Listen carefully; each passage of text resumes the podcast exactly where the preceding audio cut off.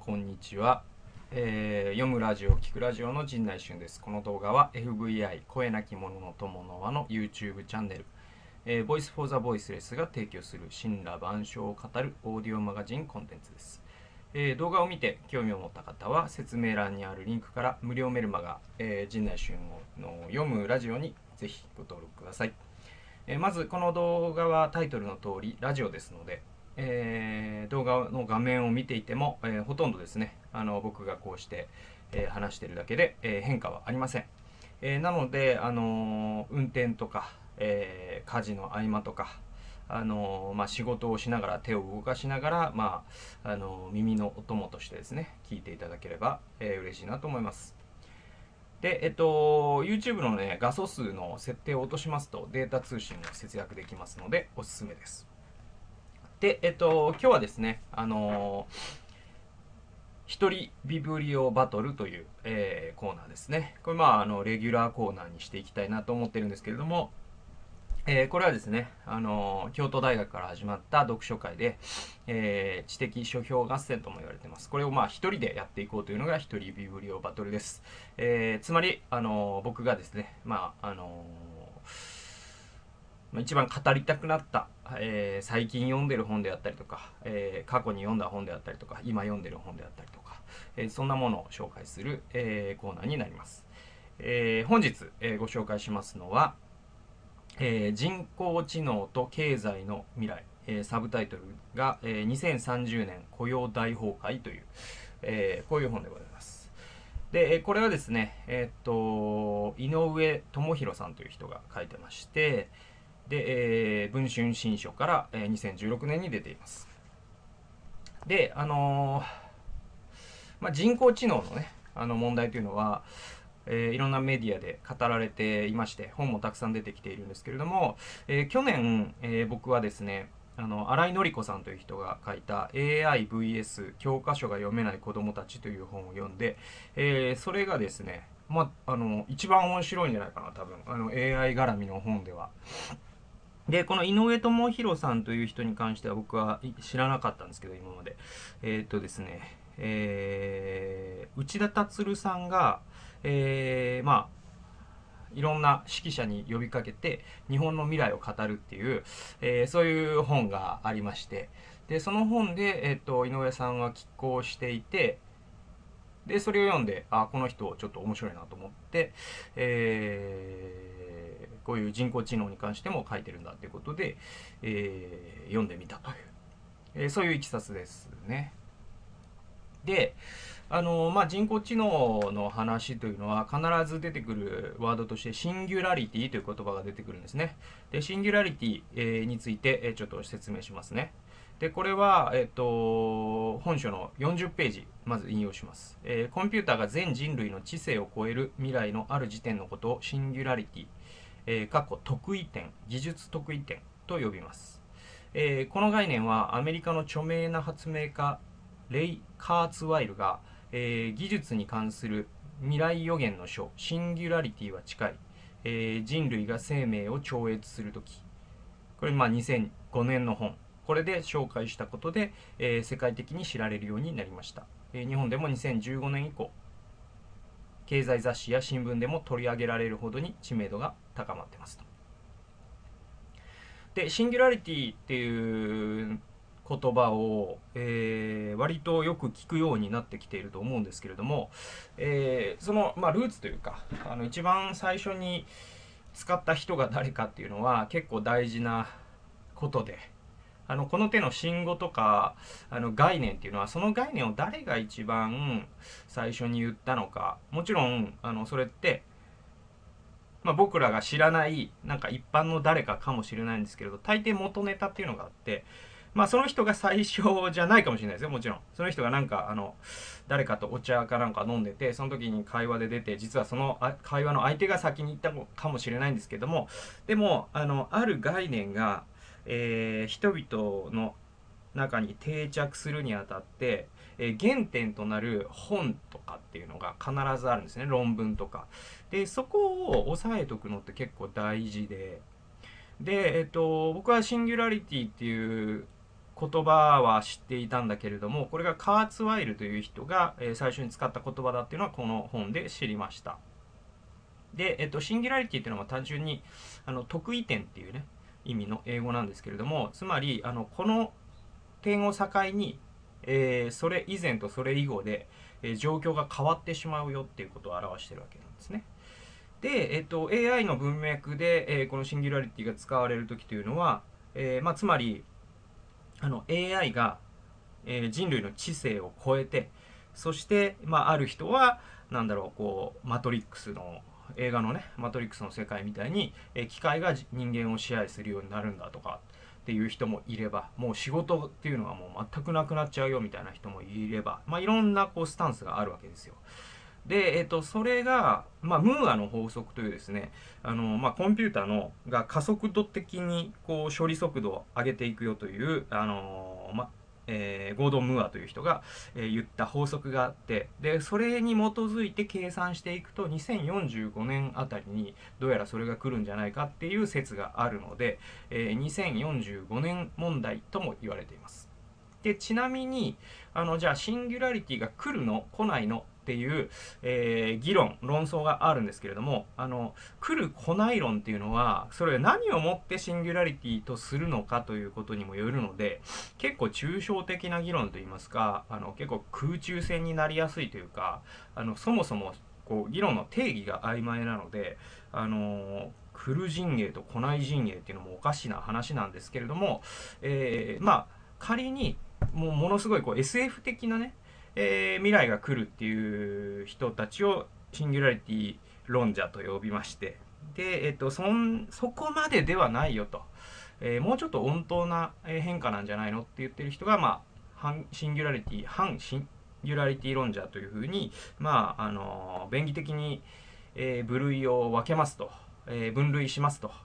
えーと、井上智弘さんは後者の方ですね、えー、つまり、まあ、シンギュラリティ。っていうのはある時点で来るかもしれないんだけれどもでもその変化っていうのはそういう SF 的な未来ほど、えー、劇的なものにはならないだろうと。だけど控えめに言っても大変な変化が起こるだろうというのが、えー、この人の言っている、えー、ポイントなんです。で井上智弘さんはあの背景が経済学者なので、え主に雇用のことを言うんですよね。でえっと何が問題かというとあの汎用 AI と言われるものができた時にその雇用という状況が本当に変わるんじゃないかということを彼は言ってるんですよ。で汎用 AI っていうのは、えー、つまりですね、えーまあ、今の AI っていうのはいろんなことに特化した AI なんですね。まあ、車を運転する自動運転にしても自動車を運転するということに特化した AI であったりとか、まあ、Siri とかにしてもその情報をそこう提供するということに特化してるんですよ。であとはまあ介護のマシンとかも AI とは言ってもその介護に特化してるんです。でもこの AI があればいろんなことに使えるよともはやもう労働者1人分の機会みたいなものができた時にその雇用状況というのがすごい変わるんじゃないかということを彼は言ってるわけですね。はい。で、えー、次に引用するのは、えー、何かと言いますと、えー、この汎用 AI というのがもういわゆるですねあのシュンペーターという経済学者が言ってる破壊的イノベーションという言葉があるんですけどもまさにそれなんだっていうふうに言うんですよ。でえっとこの本にも出てくるんですけれどもあのヘゲモニー国家という概念が出てくるんですね。でヘゲモニー国家っていうのは、えー、その時代の世界の中で、えー、まあ、覇権国っていうふうに、えー、日本語では訳されるんですけどもあの一番力を持った、え影響力を持ちそしてこう権力を持ち、えそしてその、まあ、世界を支配するっていうとあれなんですけれども一番こう強い、え国家ですねのことを言うんです。で現代のえー、世界のヘゲモニー国家というのはもう、あのー、お分かりのようにアメリカなんですよ。でそれはいつから始まったかというと逆算していくと実はですね、えー、アメリアメリカが、えー、ヘゲモニー国家になったというのは、えーとね、第一次世界大戦の頃で1900年代初頭だと言われてるんですね。でその頃にじゃあ何があったかというと、えー、テキサスで石油が出たんですよ。そして、えーとフォードがあの自動車会社を創業し始めたんです。えつまり、えー、今の時代というのはあのね、高工業化、工業化社会の後期だと言われてまして、で、それを象徴する技術が、あの、フォード式の生産様式であったりとか、そしてそれを支える石油なんですね。で、それを使うことに、えー、一番早くそれを使うということのメリットに一番早く気づきそれをあの人々が使えるように、えー、商品化しそして普及させたアメリカという国が当然ヘゲモニー国家になったよっていうのが、えー、流れだと。でじゃあ、えその高工業社会っていうのが今続いてるかというと、もう終わったかもしれないと言われてるんですね。じゃいつ終わったかというと90年代なんですね。1990年代に、えー、今度は、えっ、ー、と、ポスト工業化社会なんじゃないか、今はって言われていて、実際ですね、二次産業ですね、工業、え、インダストリーで働く人たちの、え、人口というのは先進国でも20%を切り始めてるんですね。じゃあ人々は何で働いてるかというとサービス業だったりするんです。でもそのサービス業を下支えするのが情報産業なんですよ。で今の世界のじゃあその破壊的イノベーションといいますか、えー、これを握った国がヘゲモニー国家になるんだという技術は今何かというとインターネットなんです。じゃあインターネットの、まあ、震源地はどこかというとアメリカなんです。なのでアメリカはその石油の時代にもインターネットの時代にも2期続けてヘゲモニー国家足りえてるわけです。じゃあその前は何か、どこがヘゲモニー国家だったかというと、えー、イギリスなんですよ。大英帝国なんです。で、なんで大英帝国がそうなったかというと、えー、蒸気機関ですね。産業革命がまずイギリスで起こったから、これに尽きるんですよ。石炭を利用し、えー、20世紀が石油であったとするならば、19世紀は石炭の時代だったんです。で、石炭を富に変えていくという、えー、このサイクルを一番早くできたのがイギリスだったからと。え、だからイギリスがヘゲモニー国家になり、この世界を、まあ、世界のかなりの部分を、まあ、支配するというとあれですけれども、まあ、植民地化してですね、大英帝国というものを作ったわけですね。えー、まあ、オーストラリアとかニュージーランドとか、えー、インドとか、そして中国の一部とか、えー、そういったところが、え、イギリスの一部だった時代がありまして、で、え、それがイギリスがヘゲモニー国家だった時代です。で、その前はどこかというと、これオランダだと言われてるんですね。まあ、この、ここら辺になってくると、またちょっと話が、あの、広がりすぎるので、ちょっと割愛しますけど、まあ、オランダの場合は、そう、か、えー、あれですね、あの、航海の技術っていうのが優れてたりとか、あの、貿易の拠点だったりとかっていうことが、えー、要因だったと言われてるけど、ですけれども、えー、そういったふうにこう技術革新とヘゲモニー国家の移り変わりっていうのは関係あるよっていう議論があるわけですよ。で、その中で、じゃあ今その、えー、ポスト工業化社会なんだと。で、アメリカがヘゲモニーを握ってるんだと。じゃあ今度、汎用 AI というものが出てきたときに、え、その汎用 AI をいち早くその自国の産業界とか、え、経済に取り込んでそれそこそれが富を生み出せる仕組みを作った国が次のヘゲモニー国家をとなるであろうっていうのが、え、この著者が、え指摘してることです。で、えー、もちろん大方の予想はアメリカがそうなるんじゃないのという、のは、えー、確かにそうなんですよ。で、それはなぜならアメリカという国はそういう破壊的イノベーションが起こりやすいという、えー、経済的な風土があるからです。えー、それはその既存の産業を国家が、えー、守るということにおいて、もちろん守るんですよ。もちろん守るんですけれども、えアメリカと比較するとあらゆる国は守りすぎるんですよ。でもアメリカは割とですね、自由経済というの、自由競争というのが、えー、すごくですね、あの、あとアメリカンドリームとかっていうのがある通り、えー、その経済の原理に任せて、その社用産業を守らなかったりするんです。で、それこそが、えー、先ほど出てきたシュンペーターという人が、えー、解説してることでもあるんですけれども、その潰せるということこそ、えー、次のイノベーションを生む、生む種まきになるって言ってるんですよね。で、90年代に、えー、シリコンバレーでですね、え、今の情報産業革命が起きたわけですけれども、え、それを起こしたのは誰かというと、その二次産業、アメリカの二次産業が日本とかに駆逐されていったわけですよ。トヨタとかホンダが安くて性能のいい車を作ったので、え彼らが失業していったんですね。で、IBM とか大企業の人たちも、え失業していって、その人たちが、え普通に職を失って、で、え、カリフォルニアに流れてきたんですよ。で、その人たちが、まあ、ガレージで、え、コンピューターを作り始めたりとかしたっていうのがイノベーションを生んだわけです。えー、なので、えアメリカという国はことほどさように、あの、イノベーションが生まれやすいので、汎用 AI ということを作ることにおいても、えアメリカっていうのは一歩リードしてるのは間違いないです。えだけど、え必ずしもそうじゃないかもしれないじゃないか。えー、ドイツになるかもしれない。ドイツっていうのは、あのー、製造業4.0だったかな。えー、メルケル首相が言ってて、で、まあ、それはいわゆるその汎用 AI みたいなものを、えー、構想の中に含んでたりするわけですね。で、えっと、で、日本も、じゃあそのチャンスが全くないかというと、そうじゃないよと、えー、著者は言ってるんですよ。で、えー、井上さんが言ってるのは、まあ、こういうことで、20 127から128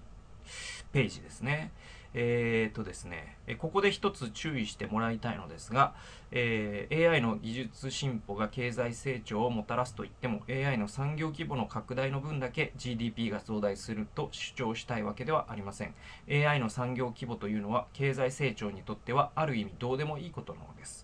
AI に限らず新しい生産技術は生み出した主体が企業であれ大学の研究室であれそこから世の中全体にスピルオーバーかっこえー、拡散していきたくさんの企業の生産活動に役立てられます。するとこうした企業の生産活動が効率化しより多くの商品を作れるようになります。その結果 GDP が増大していくわけです。極端な話有効な AI 技術の全てが、えー、大学の研究室から生み出され無料で企業に提供されるがために AI の産業規模がゼロであっても、えー、GDP は増大していくわけですもちろん実際には多くの企業が産業からあ企業からも生み出されているわけですが。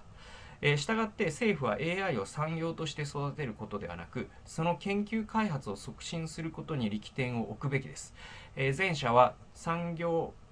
政策と、えー、後者はイノベーション政策と呼ぶことができます。経済学者の中にも両者を区別をしない人がしばしば見受けられますがこれらは全く、えー、その効果が異なっています。政府が産業政策を実施することは無意味であると経済学者はよく指摘します。AI がお金になるのであれば民間企業がそれに投資するはずなので、えー、政府がしゃしゃり出てくる必要はないというわけです。ところが AI のような技術は経済全体にスピルオーバーし AI そのものがお金になるなるといないとにかかわらず、えー、経済全体の効率性を上昇させます、えー、政府が研究開発を支援せずただ民間に任せているだけではイノベーションは過小にしか引き起こされません、えー、それは民間に任せていては街灯が十分に設置されないので政府が設置する必要があるのと同様ですと。で、えっ、と、かなり長い引用なんですけれども、まあ、要するにですね、あの、この、汎用 AI の開発とかっていう時に、えー、割とですね、あの経済学者の中にも、その、えー、勘違いしてる人が多いよって著者は言ってるんです。えー、その勘違いは何かというと、AI という産業ですね。AI 産業という産業が、え成長することが大事だと思っている経済学者があまりにも多いんだけれども、そうじゃないよと。えー、汎用 AI とかっていう技術に関してはあの AI 産業という産業規模は実はあんまり重要じゃなくて、えー、そうではなくてその、えー、技術がこうメタ的にあらゆる、え産業のこう生産効率を上げていくことによる経済効果が非常に高いということを言っているわけなんですね。で、えこれを理解した時に、えー、必ずしも民間に任せとけばイノベーションって起こるんじゃないのっていうのはちょっと甘すぎないですかっていうことですね。で特に、えー、日本ってあのなんだろうな企業があの研究所にものすごいお金を使うとかっていう、えー、ケースが少なかったりするんですよ。もちろんある程度は使ってるんですけれども、その Google みたいにですね、生物の研究所をも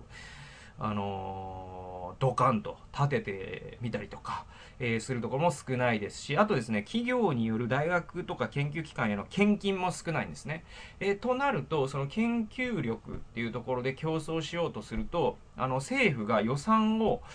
割くっていうのが日本においては非常にウェイトが大きいんですよ。でも結構経済学者の中にはこうリバタリアンと言いましてそういうのは自由競争の中から勝手に生まれてくるんだよっていう人が多いんだけれどもでもあのこういう技術を開発するっていうのはあのもう国家プロジェクトとして、え予算を投入してやるべきだというのが、えー、著者の議論です。なぜならそれがこうメタ技術になって社会のインフラとなって全ての産業が底上げされるのでその大学の研究者であったりとか教授であったりとか技術者っていうのが、えー、ものすごい儲かったりとかしないかもしれないけどでも結果として日本全体のその収入アップという意味ではものすごいこうなんだろうなてこの原理のような、えー影響を与えるのでそこには絶対政府は、えー、投資すべきよだよということを、えー、彼は、えー、提言しているわけですね。はい。すみません。はい。でですね、次いきますね。すみませんね。はい。はい、次はですね、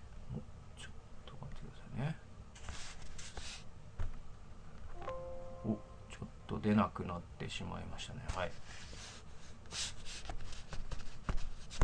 おかしいな。えー、っとなんだ。えー、っとですね出なくなった。おかしい。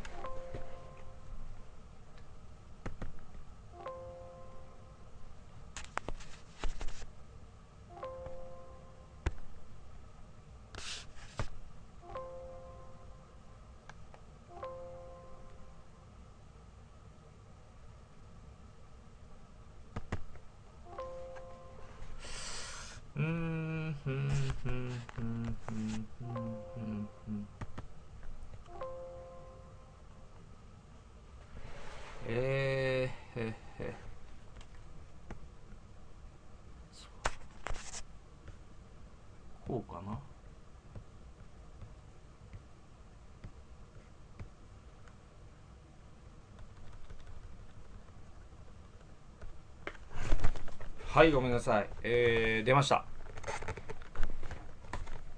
はい。えー、っと、で、はい。えー、っとですね、えー、続けますね。えー、次はですね、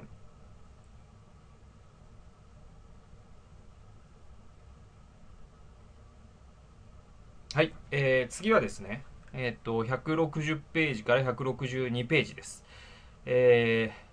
ー、これはですね、結構 AI が雇用を変えるよという時に、あの多くの人が一番聞きたがる分野なんですけれども、それは何かというと、えっ、ー、と、その AI に仕事が奪われるとするならば、じゃあ人間がやることがで、まあ、その人間に残された仕事は何なのかということですね。えつまりそれって私たちはどう生き残ればいいのかっていうことにも関係しているので多くの人が興味がある部分です。で、それをですね、簡潔に、えー、著者は3つに、えー、分類してるんです。えー、160から162ページですね。え、それでも人間はそんな汎用 AI ロボットには負けないいくつかの領域を持つものと思われます。生命の風、生命の壁、が存在するならばつまり AI に奪われない生命にしかできないというかですね、えー、そういう仕事が、えー、存在するならば、えー、クリエイティビティ系かっこ創造性、え、マネジメント系かっこ経営管理ホスピタリティ系もてなしといった3つの分野の仕事はなくならないだろうと私は考えています、え、クリエイティビティ系は、えー、小説を書く、映画を撮る、発明する、新しい商品の企画を考える、えー、研究して論文を書くといった仕事です。えー、マネジメント系は工場、店舗、プロジェクトの管理、会社の経営などです。ホスピタリティ系は、え介護士、看護師、インストラクターなどの仕事です。私はこれらの仕事をまとめて CMH と言っています。CMH を行うにはいずれも他人との感覚の通用性を必要とします。えー、クリエイティビティやホスピタリティはともかくとしてマネジメントになぜ感覚の通用性が必要なのでしょうか、えー、工場であれ店舗であれ人間がいない場合前例のような不測の事態が起きた時に一般的な人間の感覚がないと適切に対処できないからです、えー、第2章で述べたように AI はレストランにネズミが入ってきた時にそれを叩き潰すべきかどうかをあらかじめルールを与えないと判断することができません人間は自分の脳に問い合わせ自分で判断することができますとはい。えー、こういったことが書いてるんですけれども、まあ、著者が3つのこと言ってるんですね。つまり、クリエイティビティを発揮するような、創造性を発揮するようなこ、えー、仕事、そしてマネジメントですね、経営管理。えー、これ意外なんですけど、マネジメントの仕事なくなるよっていう人も多いんですけども、著者はちょっと違うんですよね。で、もちろん、例えばですね、えー、なんだろうな、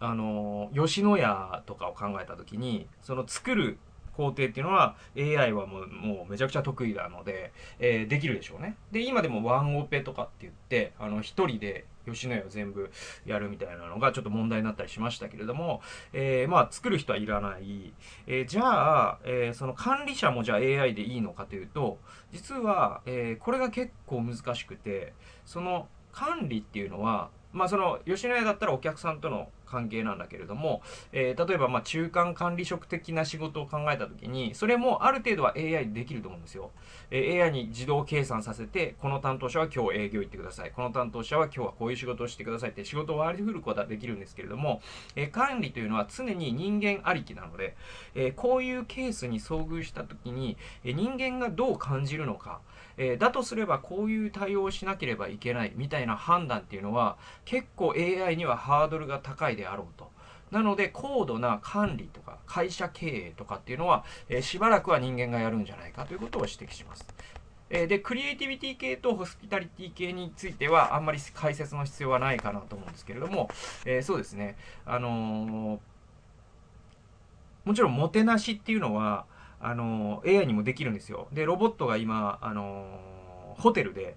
えー、ロボットがホテルをマネジメントするというホテルを、えー、どっかが経営してたりするんですよね。で、そういう風になるかもしれないですけども、でも著者が指摘してるのは、結局、あの人間、対人サービスっていうのは人間であることの価値っていうのが上乗せされるので、えー、コストがそのロボットの方が圧倒的に安くなった場合、えー、ビジネスホテルとかは、えー、ロボットがやるけれども、でも、えお金持ちが行くような、なんだろう、あの、熱海の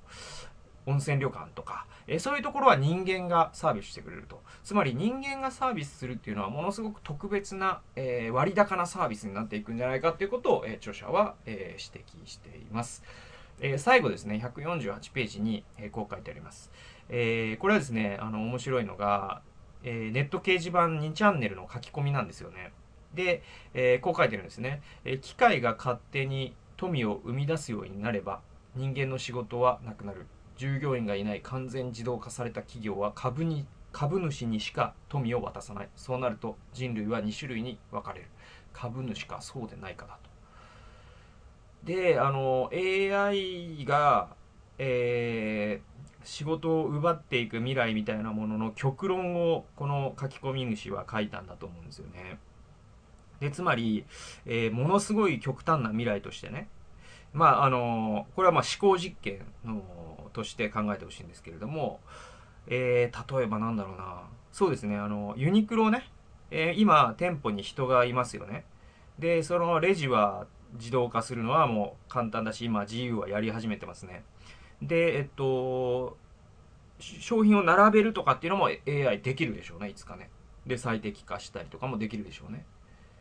で、まあ、万引きとかっていうのは、あの、IC タグをつければ防げますよね。そうすると、店舗に誰一人いないという状況って、えー、案外、近いところにあるんですよ。ユニクロの店舗、全国に、え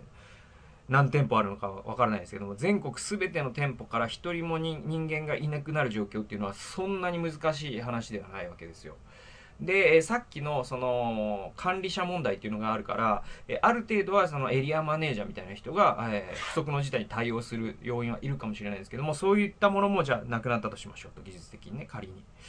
えー、そして生産工程ももう全部機械ができるようになったとしましょうと、全部自動化されて。